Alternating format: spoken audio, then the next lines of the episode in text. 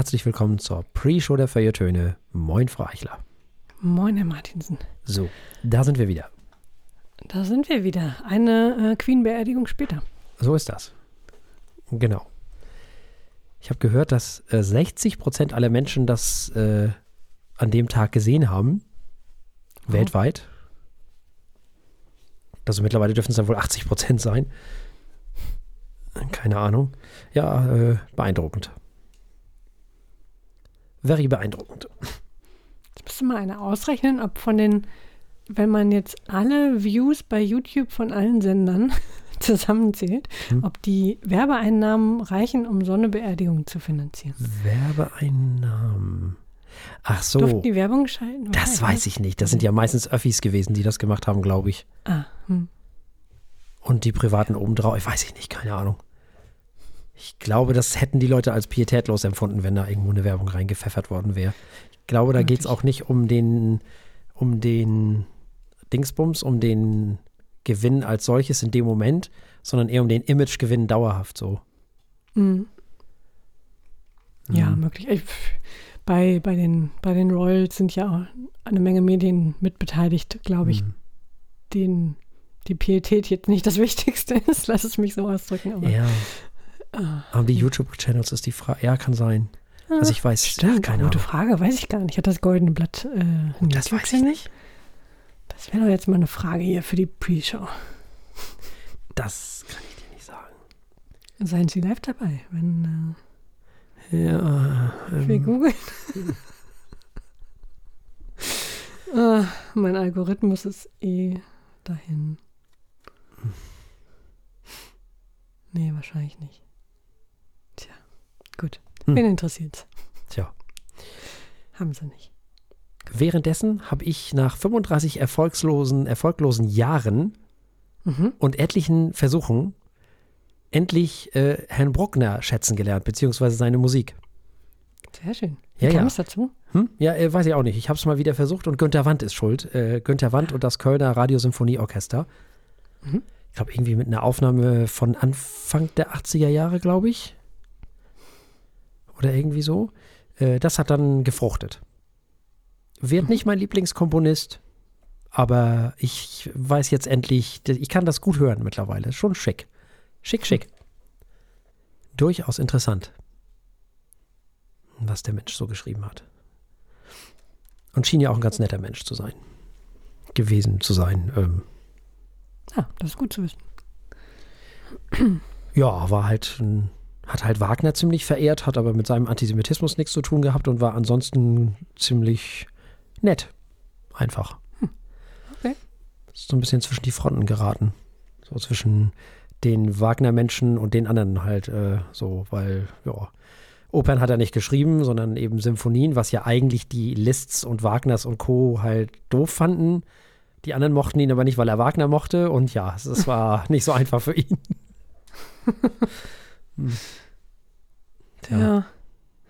Tja, er ist nicht der erste nette Mensch, der Wagner mag, aus Gründen, die mir nicht klar werden. Tja. Er war damals sehr, sehr, sehr devot gegenüber dem Herrn Wagner, hat ihm sogar eine Symphonie gewidmet. Oh. Mhm. Sehr religiös war er. Ja, passiert. Was ihn wohl auch ähm, davon abgehalten hat, kann ich mir jedenfalls vorstellen, ziemlich früh aus dem Leben zu scheiden, weil oh, der, also der hat es schon nicht leicht gehabt. Also die haben ihm schon ziemlich zugesetzt, so. Hm. Ja. Also wie gesagt, wird nicht mein Lieblingskomponist, aber ich kann das wertschätzen. Ich, ich mag das hören. Mhm. Durchaus. Tja. Den Rest des Wochenendes, ich glaube gestern und heute, habe ich komplett mit Hector Berlioz äh, verbracht. mit der Musik. Auch von sehr schön. Ja, sehr mit dem schön. Gesamtwerk oder wie? Ja, sozusagen, ja, gewissermaßen. Mir fehlen noch die drei Opern, aber sonst bin ich durch. Man hatte ja Zeit gestern. Ähm, Hm? für, die, für die HörerInnen, äh, normalerweise nehmen wir ja 24 Stunden früher auf und das hat äh, dazu geführt, dass ich gestern da saß und dachte, ja, ähm, Irgendwas mit Musik jetzt. du bist ja aber doch fertig. Also das ist ja jetzt, äh, was, was machst du denn jetzt? Fußball war auch nicht, weil diese Nationaltüdelüts da unterwegs sind. Das ist ja auch keine Bundesliga. Dann habe ich gedacht, ja, nee, also jetzt äh, so. Hm. Den habe ich lange nicht gehört, also oder länger. Mag ich eh ziemlich gern. Hm. Wurde mal wieder Zeit. Für Klassik ist man ja auch nie zu alt, ne? Das stimmt. Und zu jung. Ich habe auch festgestellt, ähm, äh, Klassik ist zeitlos. Obwohl sie ja so alt ist. Ja. Ich meine, sie bleibt, sie, sie, sie kann zeitlos bleiben, dadurch, dass wir sie immer wieder neu interpretieren. Das ist So. natürlich das Tolle daran. Genau. So ist das. Nämlich. Das ist ja beim Jazz auch ein bisschen so. Mhm. Da gibt es ja auch diese Standards und so, die man immer wieder neu interpretieren kann. Da geht das bedingt auch noch. Beim Pop geht das ja nicht. Bei dieser populären Musik funktioniert das irgendwie nicht. Die ist sehr zeitgebunden. Bei vielen Sachen schon, aber es gibt Popsongs oder Songs, die als Popsongs gestartet sind, die wir noch lange, lange, lange in verschiedenen Fassungen hören werden, immer wieder, Tja, glaube ich. ich So der ein nicht. oder andere Leonard Cohen-Song, glaube ich, wird noch ein paar hundert Jahre Ja, das durchkommen. mag ja sein, aber gucken. insgesamt wird es sich da, also ich glaube, dass diese ganze ähm, populäre Musik, populäre Musik, glaube ich, der, Hm. das wird sehr viel weniger werden. Hm. Weil ich glaube, das ist die erste Musik, die richtig darunter leiden wird, dass immer weniger Leute sich dafür interessieren, für dieses Ganze so. Hm. Mhm. Am Ende werden die Klassiksender noch überleben. Pass mal auf. Ja, ja. Das hören nämlich die alten Menschen auch gerne. Und von denen gibt es ja immer mehr. Das ist wahr. Das ist völlig wahr. Ja, die Frage, hm, bin sehr gespannt, was in 20, 30 Jahren die alten Leute äh, auch noch hören. Tja. Tja. Das Problem ist, dass deren Heroes dann nicht mehr leben. Mhm. Und zu denen können die nicht mehr ins Konzert gehen. Aber in klassische Konzerte kannst du nach hunderten von Jahren noch gehen. Mhm. Du kannst ja immer noch Mozart, zur Mozart, in die Mozart-Oper gehen. Zum Pink Floyd-Konzert kannst du heute schon nicht mehr gehen. Mhm. Das ist doch interessant. Nicht? Stimmt. Mhm. Vielleicht brauchen wir eine neue Art der Reinterpretation moderner Werke. Vielleicht gibt es die auch schon und ich kenne sie noch nicht. Hm. Ich meine, es gibt eine Menge, oh, jetzt wo ich das gesagt habe, fängt mein Hirn an zu denken. Ähm, es gibt eine Menge moderner, aber das zählt wahrscheinlich auch als Klassik, ich wollte gerade sagen, eine Menge moderner Filmmusik, ähm, die viele, viele Interpretationen äh, und Aufführungen erlebt, aber das ist natürlich dann im weitesten Sinne auch, doch auch wieder klassische Musik oder viel Orchestermusik zumindest. Mhm. Viel Orchestermusik. Ähm, Naja. Ja, ja, ja. Gut, und aber. die Ja. werden wohl auch noch eine Weile überdauern, aber ja. Aber gibt es ja auch nicht mehr. ja, die gibt's. Ja, hm, die hatten doch noch mal ein Come- Comeback. Sind die schon wieder weg? Ja, ja, die haben ja nur dieses Album. Achso, Ja, ja. Ja, ja. na gut. Das ist ja auch nicht das Gleiche, wenn du irgendwelche Hologramme da irgendwo auftreten lässt. Das ist ja auch trotzdem Quatsch. Ja, ja. Das ist ja trotzdem Blödsinn. Das, äh, man müsste quasi die durch andere Leute ersetzen und die müssten das dann aufführen, weil das funktioniert irgendwie bei Popmusik oder bei Rockmusik nicht richtig. Ich Hm. weiß auch nicht. Das ist irgendwie komisch. Irgendwas funktioniert daran nicht. Ich weiß aber nicht was. Hm. Was funktioniert, ist die dritte von Beethoven. Das funktioniert heute und das hat damals funktioniert. Komisch. Ja, und selbst wenn man daraus eine Pop-Version macht, ist es noch gut. Ja, nee, ich weiß nicht, also ob das nun unbedingt gut ist. Ah, Es gibt aber eine Menge, eine Menge klassischer Stücke oder zumindest deren Hauptthemen und äh, Melodien, die an allen möglichen Stellen Ja, das verwendet ja. wurden Ja, und, ja. und noch unsterblicher wurden. Das stimmt. Tja, das ist doch auch schön. Das, ähm, so kann ich damit leben, wenn wir einfach alle voneinander aus den unterschiedlichen Töpfen nehmen können. Ja, aber guck mal, die Musik, die. Popmusik kann der Klassik ja nichts zurückgeben. Jo. Außer sie ähm, weiter beliebt halten oder sie, sie nicht vergessen lassen. Ja, aber das macht die Klassik, glaube ich, schon selber. Hm. Also es ist ja wirklich so, eine Melodie von Tschaikowski oder sonst wem, die geht ja nicht weg. Die kennt ja wirklich jeder. Und jede. Meinst du, die würde auch nicht weggehen, wenn die Generation, wenn neue Generationen damit nicht neue Erfahrungen machen würden. Ja, aber die Ich machen sie ja glaube- automatisch, oder? Mit ihr, über ihre Eltern oder übers Radio oder wie auch immer. Ja gut, die, die kleine Elite, die dann in den Orchestern spielt, ähm, mit 20, aber weiß nicht. Hm. Hm. Wenn man das nicht neu erfinden würde, immer und immer wieder. Aber wer erfindet das denn neu? Das ist in Filmen mal drin, ja. Nein, ich meine, klar. Äh, moderne Dirigenten haben ja trotzdem noch das gleiche Stück vor sich. Auch ja, so. viele Dinge auch mal sehr anders machen, aber ja, schon mal. Ah, so viel anders ist das aber auch gar nicht. Man kann sich ganz alte Aufnahmen anhören. Hm. Also. Anders war es eigentlich in den 70ern und 80ern. Da war es anders. So dick und breit und so überromantisiert. So auf Schönklang und so. Das war ein bisschen anders, weil ganz früher, so davor, da war es auch eher schneller und ein bisschen rougher. Mhm. So wie jetzt auch vieles, viele das wieder interpretieren, so. Diese ganze Hip-Bewegung und so. Ähm, die spielt das ja auch sehr gerne sehr viel schneller. Alles. Da habe ich auch gar nichts gegen, ehrlich gesagt. Das, Ja, die einen, ach, ich weiß nicht. Also man kann beides, ist beides okay. Äh, ja, ist beides okay. Ich, ähm, wie heißt er noch gleich? James Last muss ich jetzt zum Beispiel nicht haben. Oder, äh, Auch der war grandios. super. Ja, glaube ich. So- also, Wenn ich es mir aussuchen könnte, ja, ja, nun. kann ich ja. Das war ja keine Klassik, das ist ja eher Big Band. Ne? Ja, ja, gut. Hm. So. Ja, ja. Ist das der Fachbegriff? Schön. Big Band Tüdelüt. Ja. Ja, das ist der, äh, der, der martinsische Fachbegriff. Steht im, in, der, in der Martinpedia sozusagen oder wie auch immer man das nennen soll. ja, was da auch drin steht, ist, dass ihr die Feuilletöne besternen sollt Oh ja. und ihr allen erzählen sollt, dass es uns gibt und so weiter und so fort und uns überall teilen sollt. Das steht da auch drin. Steht gleich vorne, ganz vorne an steht das, auf der ersten Seite. Mhm. Sehr gut. Dann kann man es nicht übersehen. So nämlich. Nicht aus Versehen, jedenfalls. Mhm. Ja, ähm, Ster Sterne sind die Überleitung zur Sendung, ne? ja, ja, ja. Wie Profis, wie Profis gehen wir da jetzt hin. Hm. Ah, wir werden nie dazu lernen. Ich jedenfalls nicht. So.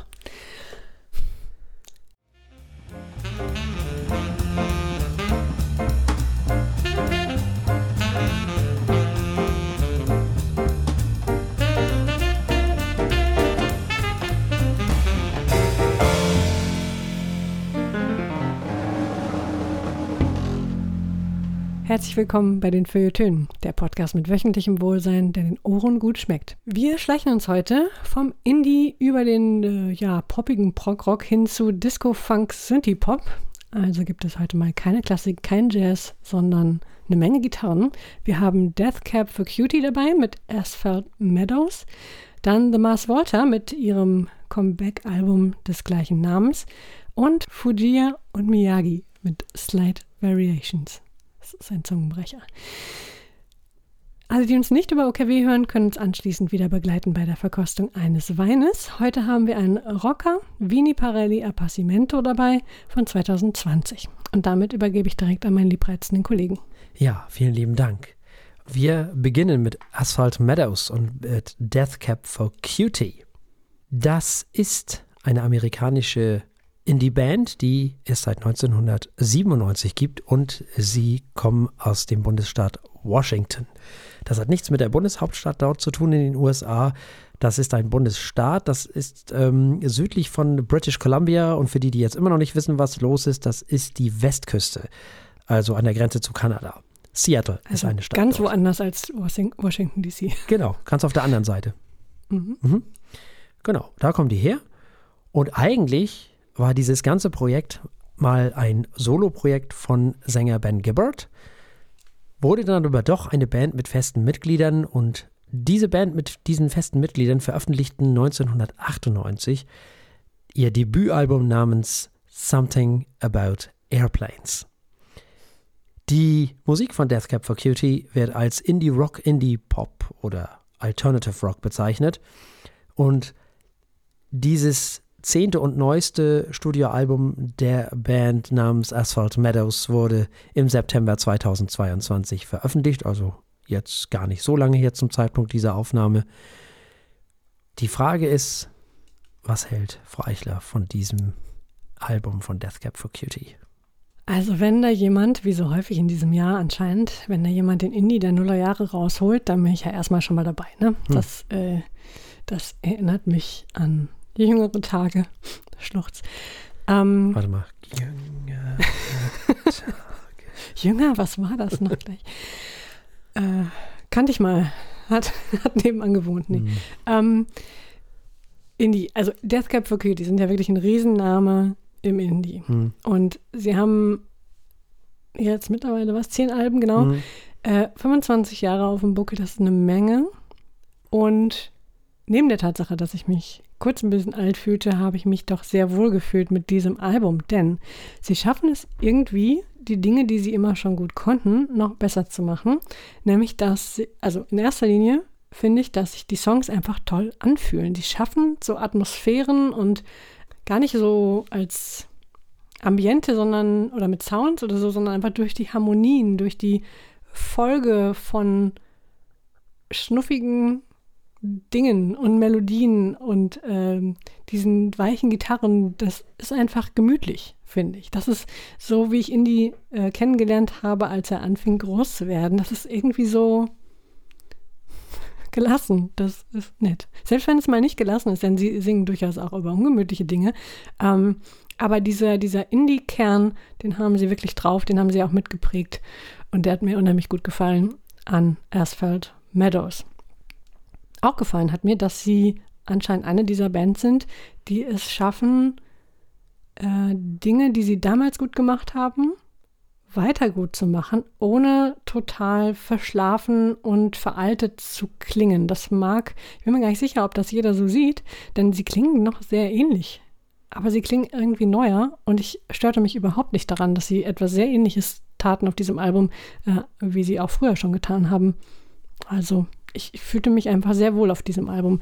Äh, es ist wahrscheinlich nicht das Meisterwerk dieses Jahres, aber ähm, es war ein sehr, sehr wohlklingendes, gutes Indie-Album mit teilweise Dingen zu sagen, teilweise einfach nur schönen Songs und ich fühlte mich sehr nostalgisch zu Hause. Hm. Nostalgisch zu Hause. Also das Erste, was mir aufgefallen ist, ist, gerade so im Hinblick auf den letzten oder die, auf die letzten Alben, die wir so gehört haben, dass hier jemand singt, der 45 Jahre alt oder jung ist und sich auch so benimmt und nicht versucht, irgendeinen Blödsinn zu machen. Nicht? Und so singt Ben Gibbard mit seiner guten Beobachtungsgabe aus der Perspektive eines jetzt 46-Jährigen, damals 45-Jährigen zum Zeitpunkt der Aufnahme dieses Albums. Das hat mir gefallen.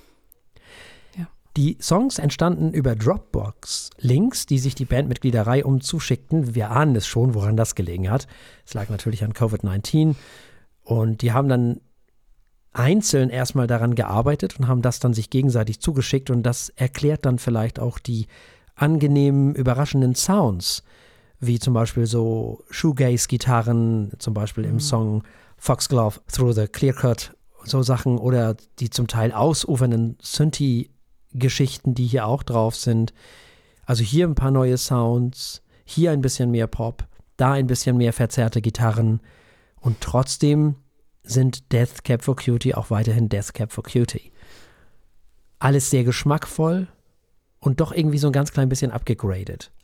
Ohne sich selbst und den eigenen Sound und die eigene musikalische Geschichte, wenn man so will, zu verraten. Es ist ein Album, was sehr hübsche Songs mit hübschen Melodien beinhaltet, es sind sehr erwachsene Kompositionen. Insgesamt führen, wenn man so will, Death Cap for Cutie einen sehr charmant und freundlich durch diese 42 Minuten Album und man hört die guten alten Death Cap for Cutie in ein bisschen neu. Und das ist doch das, was wir von Bands wie dieser erwarten. Bloß nichts komplett Neues, aber auch nicht denselben Quatsch, den wir schon so oft gehört haben. Und das gelingt Death Cap for Cutie auf diesem Album wirklich gut dieser hübsche Mix aus 80er Jahre Bass und Synthes gepaart mit Nuller Indie ist wirklich im besten Sinne sehr umgarnend. Und wie immer geht es um die existenziellen Ängste und Fragen und wie wir damit umgehen können. Ähm, sowohl textlich als auch musikalisch ist dies ein Album, was die Mitte des Lebens dieser Bandmitglieder beschreibt, was ich total gut finde, was ja auch so ist. Wir finden also hier eine Reife, die zum Scheitern steht und gleichzeitig die Tür für Neues öffnet und Hoffnung sät. Und wir rufen in die Welt, aber die Welt antwortet nicht. So könnte man dieses Album von Death Cab for Cutie äh, umschreiben, so ein bisschen Albert Camus. Deswegen macht mir dieses Album natürlich Spaß. Es ist nicht zu lang. Es hat keine Längen, meiner Meinung nach. Sie haben schon wesentlich uninspiriertere Alben gemacht. Dieses hier ist überhaupt nicht uninspiriert. Das ist ganz wunderbare Musik von Menschen, die über 40 sind. Ich kann es nicht oft genug ähm, betonen, die sich dessen aber auch bewusst sind. Und denen man das zum Glück auch anhört, dass sie in diesem Alter sind. Und Ben Gibbard war schon immer ein guter Storyteller. Und das gelingt ihm auf diesem Album auch besser als auf den Alben zuvor. Dieses Album ist ein sehr homogenes und dennoch abwechslungsreiches Album mit tollen Melodien und tollen Lyrics, wie ich finde. Ja, gibt es jetzt auch schon 25 Jahre, hast du ja auch schon gesagt. Seine reife Band, aber keineswegs abgestanden. Und sie können immer noch die poetischen Bilder von Ben Gibbard in eine sich eigenständig weiterentwickelnde Klangleinwand einrahmen. Das ist hier wirklich auf ganz wunderbare Weise passiert. Dieses Album ist weder ein nostalgischer Aufguss früherer Alben, noch ist es ein Album, dem es an Innovation oder neuen Dingen mangelt. Es ist stattdessen ein Statement, dass diese Band ihren Platz im Indie-Rock-Pop einnehmen kann und sich hinter niemandem verstecken muss. Und eigentlich kann es mit denen genau so weitergehen. Das ist äh, eigentlich ganz schön. Dieses Album ist wie ein guter alter Bekannter, den man länger nicht mehr traf.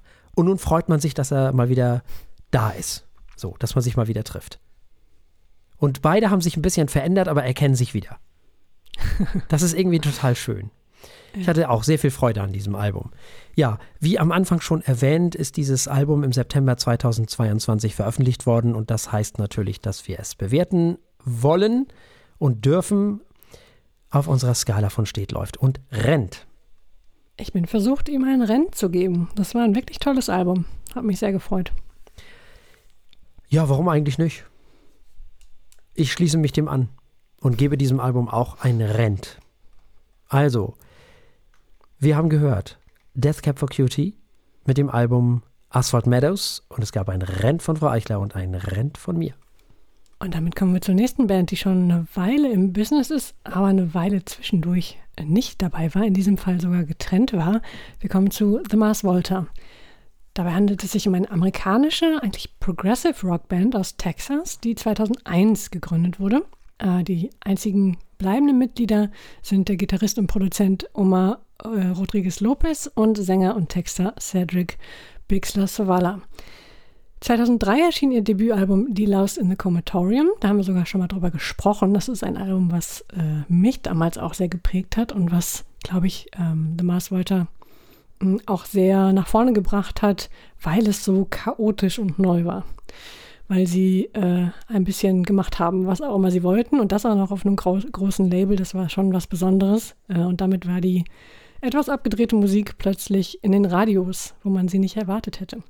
Als sie ihr sechstes Album Nocturnicate im Jahr 2020 veröffentlicht hatten, legten sie eine Pause ein. Dann haben sie sich nach Meinungsverschiedenheiten erst aufgelöst.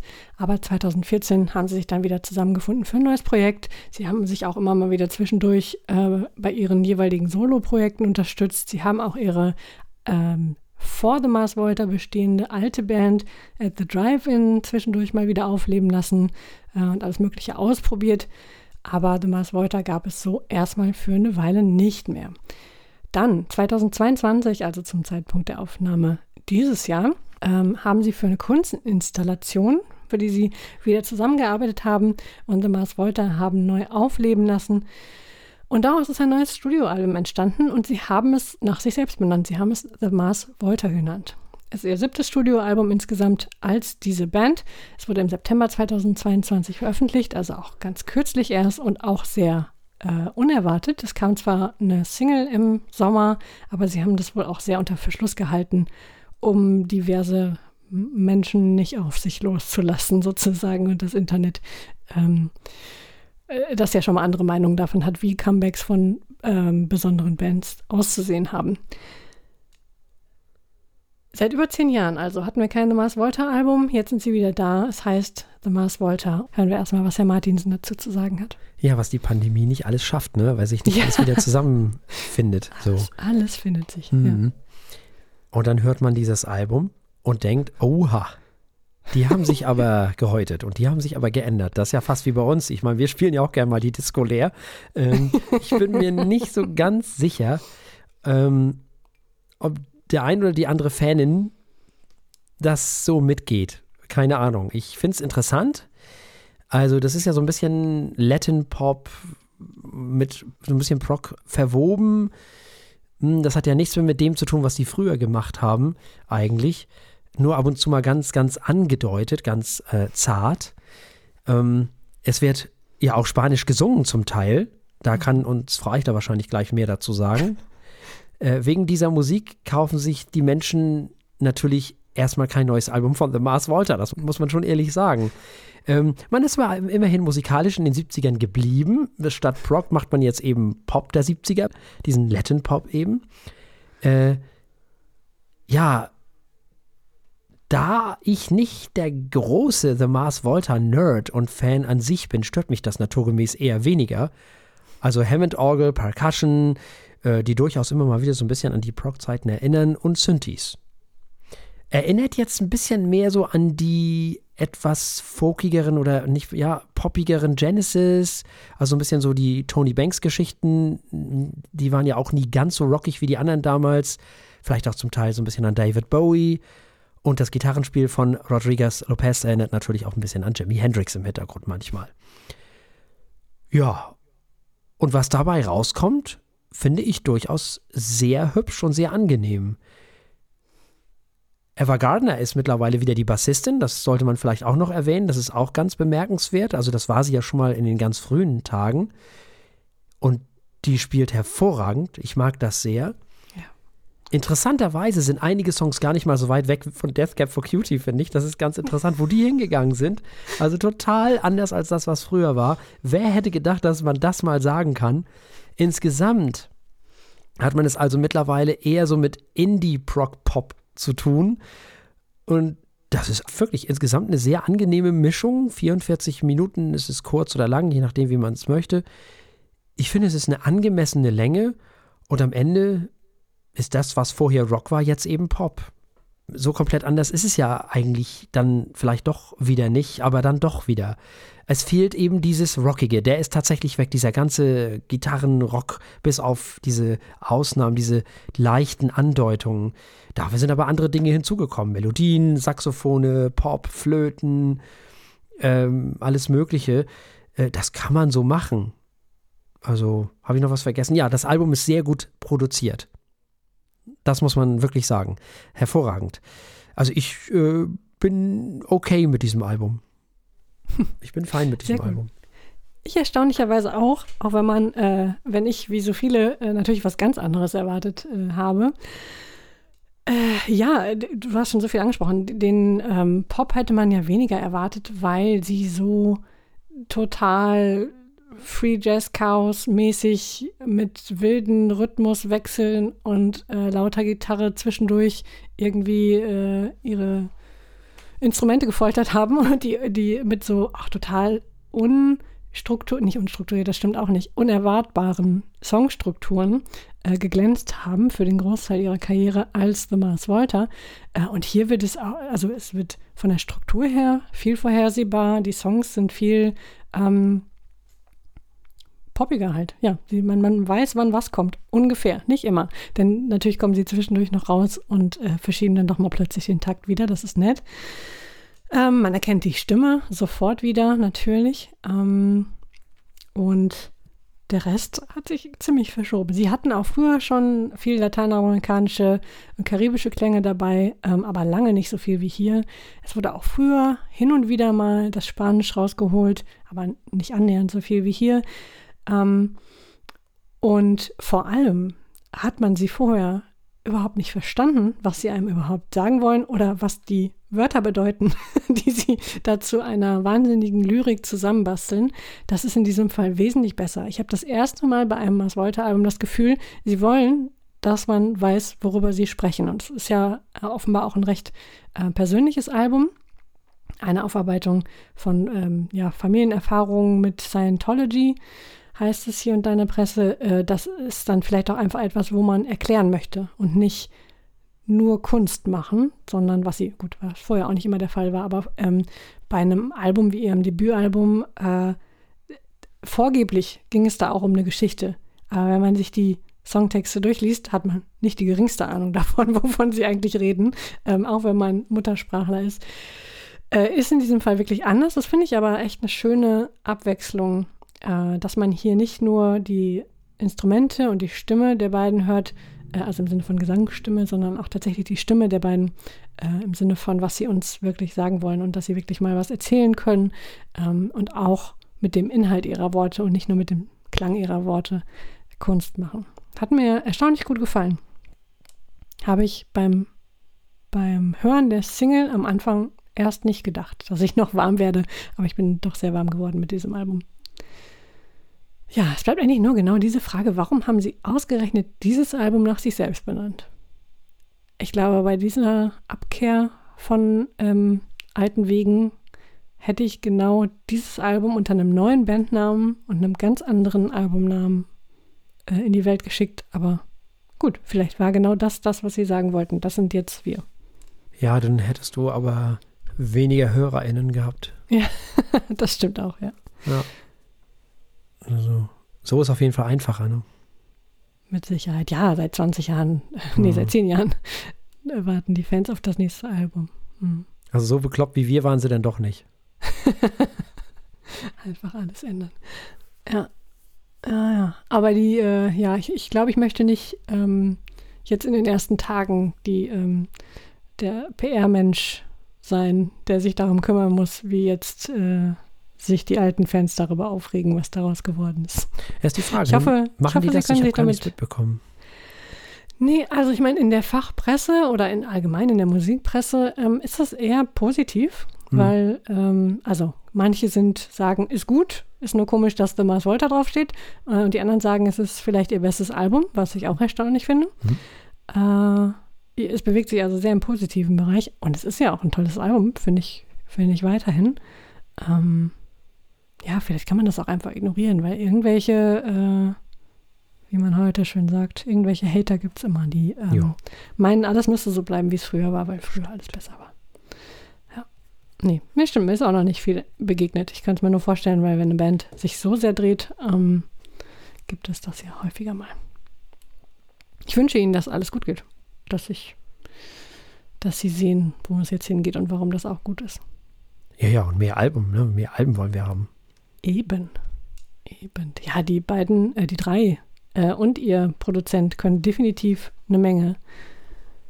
Das sollen sie gerne weitermachen und gerne auch in dieser Kombination. Mhm. Ich weiß gar nicht mehr, oder hatte äh, Rodriguez Lopez das selbst auch wieder produziert? Gute In Frage. diesem Fall. Habe ich nämlich gar nichts drüber gelesen. Vielleicht hat er das auch selbst gemacht. Na gut. Umso besser. Umso mehr spricht dafür, dass sie das Ganze weiter tun und weiterentwickeln. Also. Das scheint ja sowieso das Thema des Jahrzehnts zu sein. Äh, schafft die Genres ab. Macht, worauf ihr Bock habt und entwickelt es zu etwas Neuem. Das ist die Musik, die wir hören möchten. Ja, ich weiß gar nicht, ob man die Genres abgeschafft hat. Hm. Ich habe das Gefühl, wir haben das in diesem Jahr so oft gesagt, dass ein Künstler oder eine Künstlerin irgendwie so viele Genres miteinander verbindet. Ja, das ja, das ist ja auch schön, aber das machen ja auch nicht die Leute, die im Radio gespielt werden, sondern das machen ja Mhm. wieder nur die Leute, die, naja, die sowieso, wir werden da ja gleich noch drauf zu sprechen kommen, ähm, also sagen wir mal außergewöhnliche Musik machen. Mhm. The Mars Volta werden ja niemals in der Hit-Rotation bla bla bla laufen. Das ist halt das Komische. Damals mit äh, den, äh, was waren das, zwei, drei Singles von Die Laus in the Comatorium, was ja wirklich kein Radiomaterial ist, ehrlich gesagt. Die sind aber auf irgendwelchen äh, Rockradios gelaufen, hoch und runter. Ja, das da war auch eine andere die. Zeit. Also, das war, genau, das war eine andere Zeit. Die haben das irgendwie rausgekriegt. Und, Das äh, war damals halt auch in. das war so eine Ehre. Hm. Ne? Ja. Also, das ist was anderes. Aber äh, keiner von den Alben, die wir heute besprochen haben, werden im Radio hochgejatzt werden oder so. Das, Vermutlich nicht. äh, nee, Ach, aber schön wär's. Ja, das- schön wär's, For ja. Cutie, so abends im Autoradio. wäre schon schön. Kann man machen. Ja. ja. Na gut, also das Album ist in diesem Jahr erschienen, also müssen wir es auch bewerten auf unserer Skala von steht, überläuft bis rennt. Ja, ich äh, bin äh, durchaus angetan und gebe diesem Album ein sehr, sehr freundliches, äh, etwas schnelleres läuft.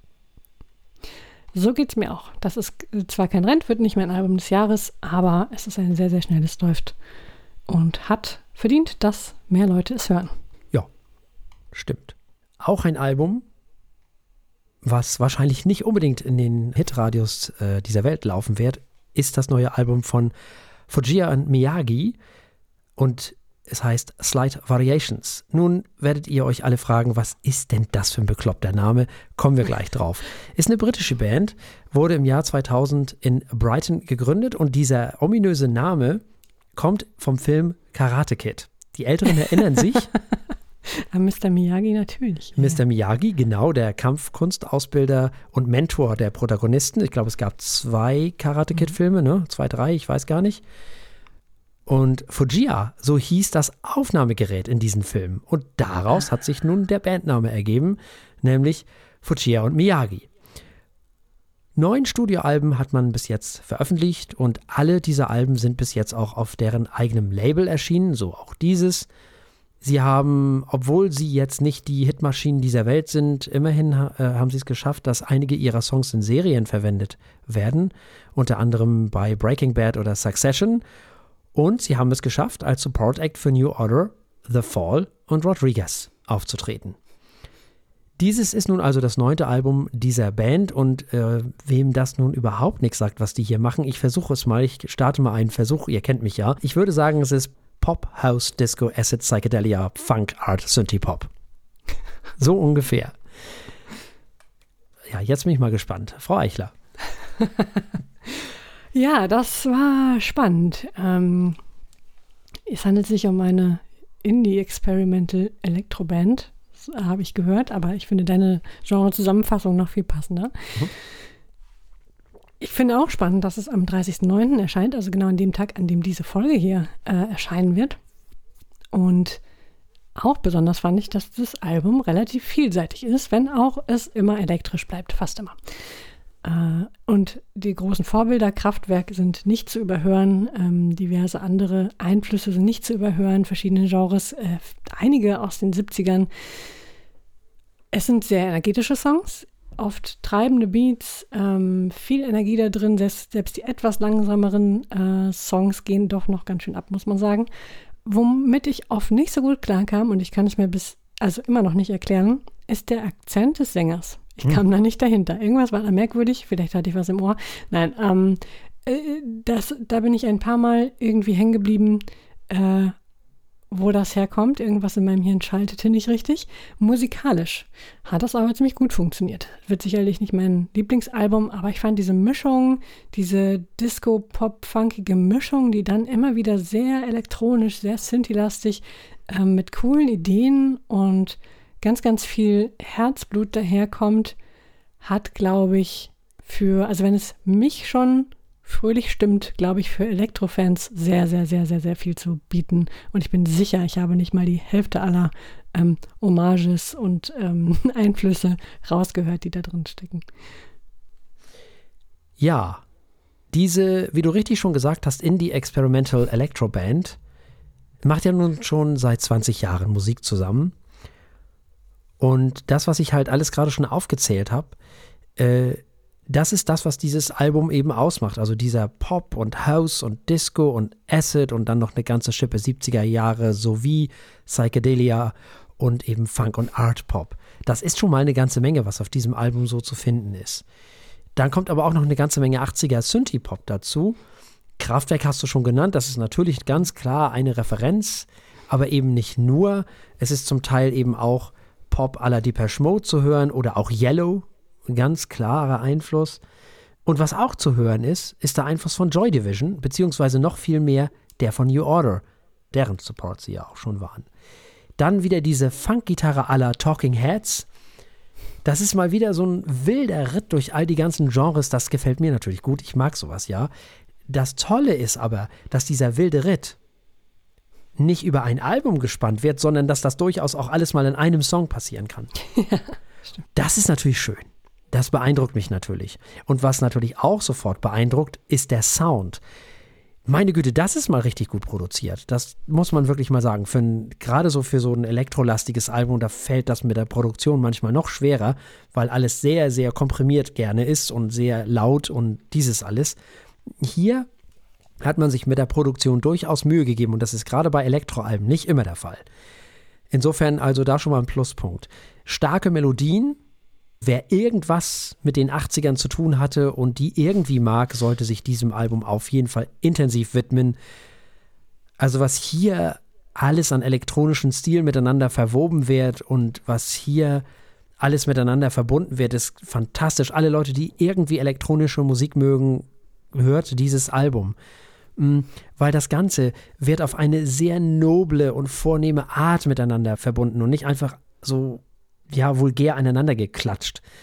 Muss man so sagen. Das ist ganz schön toll, was die da so machen. Das ist unfassbar klug äh, aneinandergereiht und wird unheimlich klug miteinander verbunden. Außerdem werden hier auch echte Instrumente, ob nun gesampelt oder nicht, das weiß ich nicht, sehr klug mit Synthes verbunden und teilweise nebeneinander gestellt. Auch das funktioniert ganz hervorragend. Bass und Gitarre harmonieren ganz wunderbar mit all diesen ganzen hübschen Synthi-Sounds. Und die sind übrigens auch wirklich richtig gut, diese Synthi-Sounds, denn das ist ja auch nicht immer der Fall. Und das ergibt dann am Ende so komisches klingt, bei all diesen ganzen Stilen, die auf diesem Album hier zu finden sind, trotzdem ein unfassbar geschlossenes Soundbild. Äh, ich finde die Stimme des Sängers David Best unfassbar angenehm. Im Gegensatz zu dir. Ähm, ja, und das, was ich schon am Anfang gesagt habe, ist genau das, was es ist, aber es ist eben nicht ein Aneinandergeklatsche, sondern es ist wirklich sehr, sehr klug miteinander verwoben und trotz dieses Pop, House, Disco, Acid, Psychedelia, Funk Art, Synthie Pop Albums ist es geschlossen. Trotz dieser ganzen Genres. Und so lang ist es mit seinen 38 Minuten nun auch wirklich nicht. Also ich bin, ich bin wirklich beeindruckt von diesem Album, muss ich sagen. Es hat mir wirklich richtig viel Spaß gemacht und das ist sehr, sehr, sehr elaboriert, was da so alles passiert. Das ist auch schon wieder so ein Album, wo sich Nerds richtig austoben können. richtig cool. Okay. Wir wir müssen dieses Album, dürfen dieses Album und wollen dieses Album jetzt natürlich auch bewerten auf unserer Skala von steht, läuft und rennt.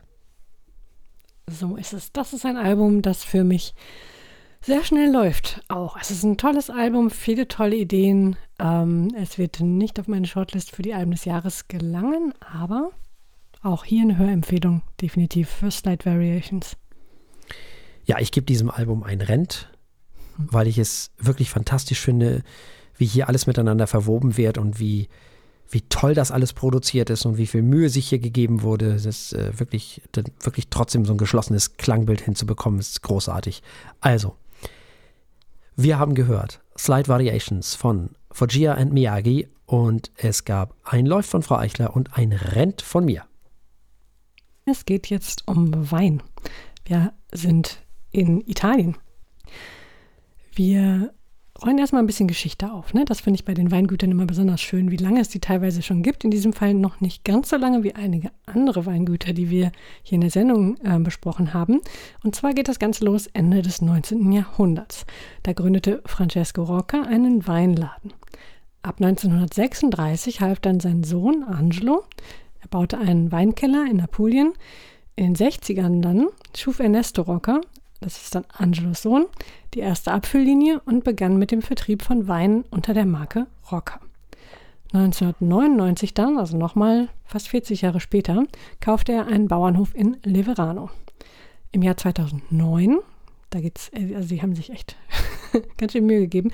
Im Jahr 2009 kaufte dann die Familie Rocca das historische Weingut Dezzani im Piemont. Und nun führen vier von den Söhnen von Ernesto Rocca, nämlich Paolo, Marco, Luca und Matteo, gemeinsam das Familienunternehmen, zu dem jetzt auch eine Baufirma und noch ein Gestüt gehören. Wir haben heute den Vini Parelli Appassimento dabei von 2020. Es handelt sich um ein apulisches Cuvée. Es wurde im Appassimento verfahren, teilweise aus getrockneten Trauben hergestellt und der Wein wird mit 15 Volumenprozenten abgefüllt und es ist relativ süß, nämlich 15 Gramm pro Liter Restzucker hat er dabei. Und eine tolle Farbe hat er auch. Hm. Ja, recht dunkel, ne? Ja. Hm. Schönes Dunkelrot. Und riecht erstmal nicht so viel sagt, aber süß. Angenehm süß. Und ist wahrscheinlich auch zum Teil oxidativ ausgebaut, ne? Hm. Also ähnlich wie ein Sherry eher. Hat das einen Einfluss auf die Farbe? Das würde erklären, warum der so. Nee, auf die Farbe nicht, nicht, aber, okay. aber gewaltig auf den Geschmack. Hm.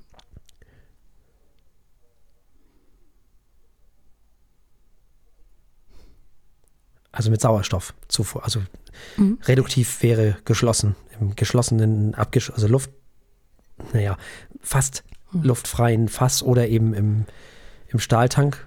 Das ist dann eher reduktiv und mhm. Verstehe.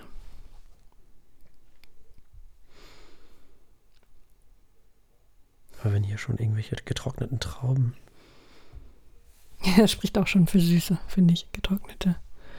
Also Rosinen sozusagen, oder? Sind mhm, getrocknete mhm, Trauben nicht mhm. automatisch Rosinen? Ja. Hm. Du klingst schon mal nicht so angetan. Oder missinterpretiere ich? Das Schluchzen ist groß.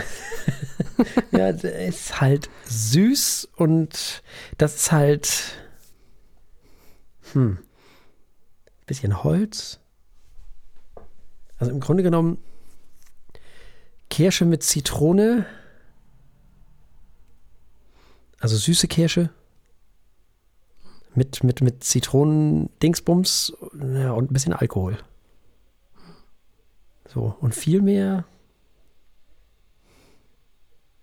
Tja. Ja, da kommt nicht so viel bei rum. Ich finde es sehr angenehm, aber es ist halt so ohne Ecken und Kanten. Ach, ich weiß nicht, angenehm. ich ich finde ihn halt relativ. Hm. Hm. Ich weiß nicht, ich, ich finde den Alkohol relativ prominent. Hm. Das merke ich gar nicht so.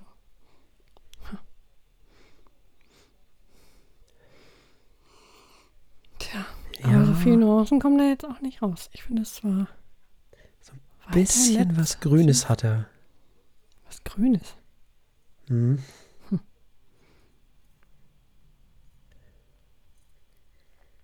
Ein Hauch Rosmarin oder irgend sowas vielleicht noch.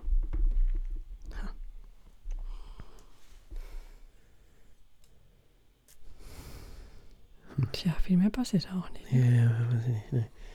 Ähm, ja, sollen wir dann äh, mal probieren? Ja, das machen wir. Was war es doch gleich nochmal? Chin Chin, ne? Ja. Chin Chin. Ja, Chin Chin.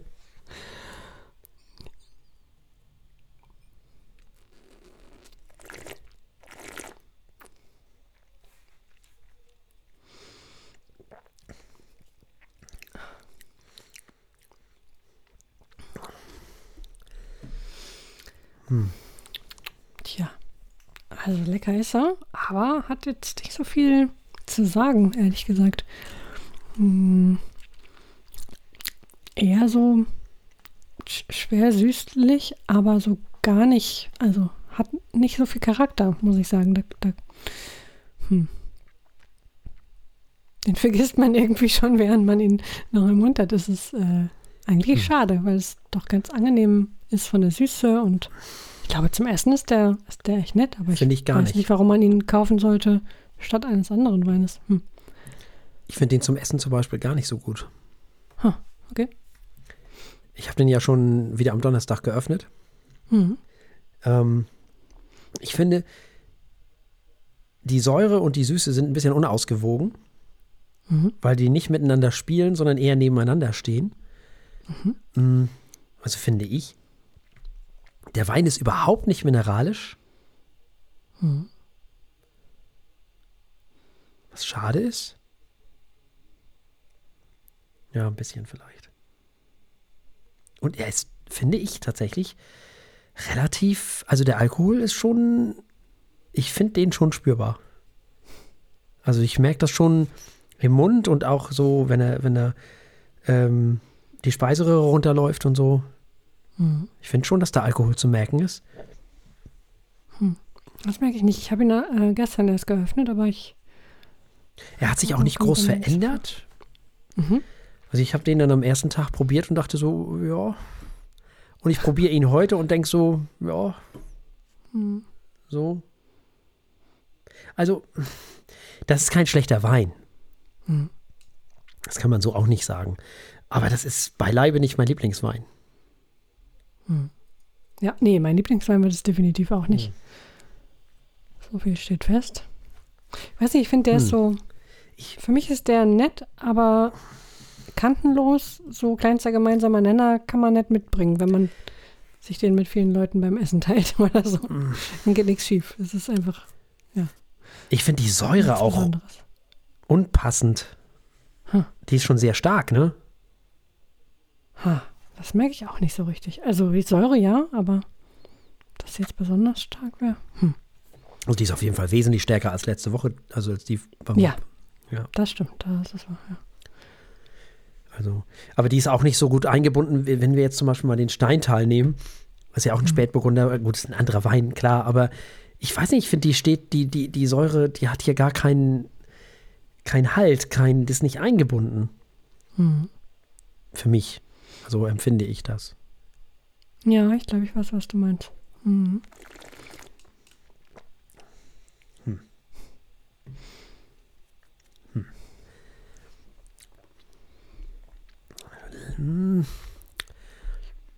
Hm, Hinten raus leicht bitter.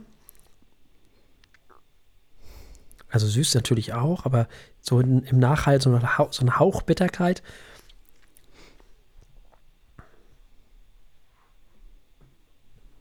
Hm. Ja, Gott. Tja. Nu, Ah, was machen wir damit jetzt? Jo. Ja, mm, ja, das ist ja immer alles subjektiv, ne? Das ist ja klar, also, wie alles, was Wahrnehmung betrifft, so. Und dazu gehört natürlich auch der Geschmack und der Geruch und dieses alles. Mm, ja, also ich, für mich ist das tatsächlich nichts. So, das heißt nicht, dass andere den nicht mögen, sondern das heißt nur, dass ich ihn nicht mag. Also ich, auf meiner Skala ist er jetzt so bei drei Punkte. Mhm. Ja, ich meine, ich mochte ihn ein bisschen lieber. Aber Ich war auch schon fast bei drei. Dann gebe ich ihm mal vier Punkte. Hm. Ja, das mit der Säure hat mich so gar nicht, gar nicht besonders. Wobei, wem habe ich vier Punkte gegeben? Das ist eigentlich schade.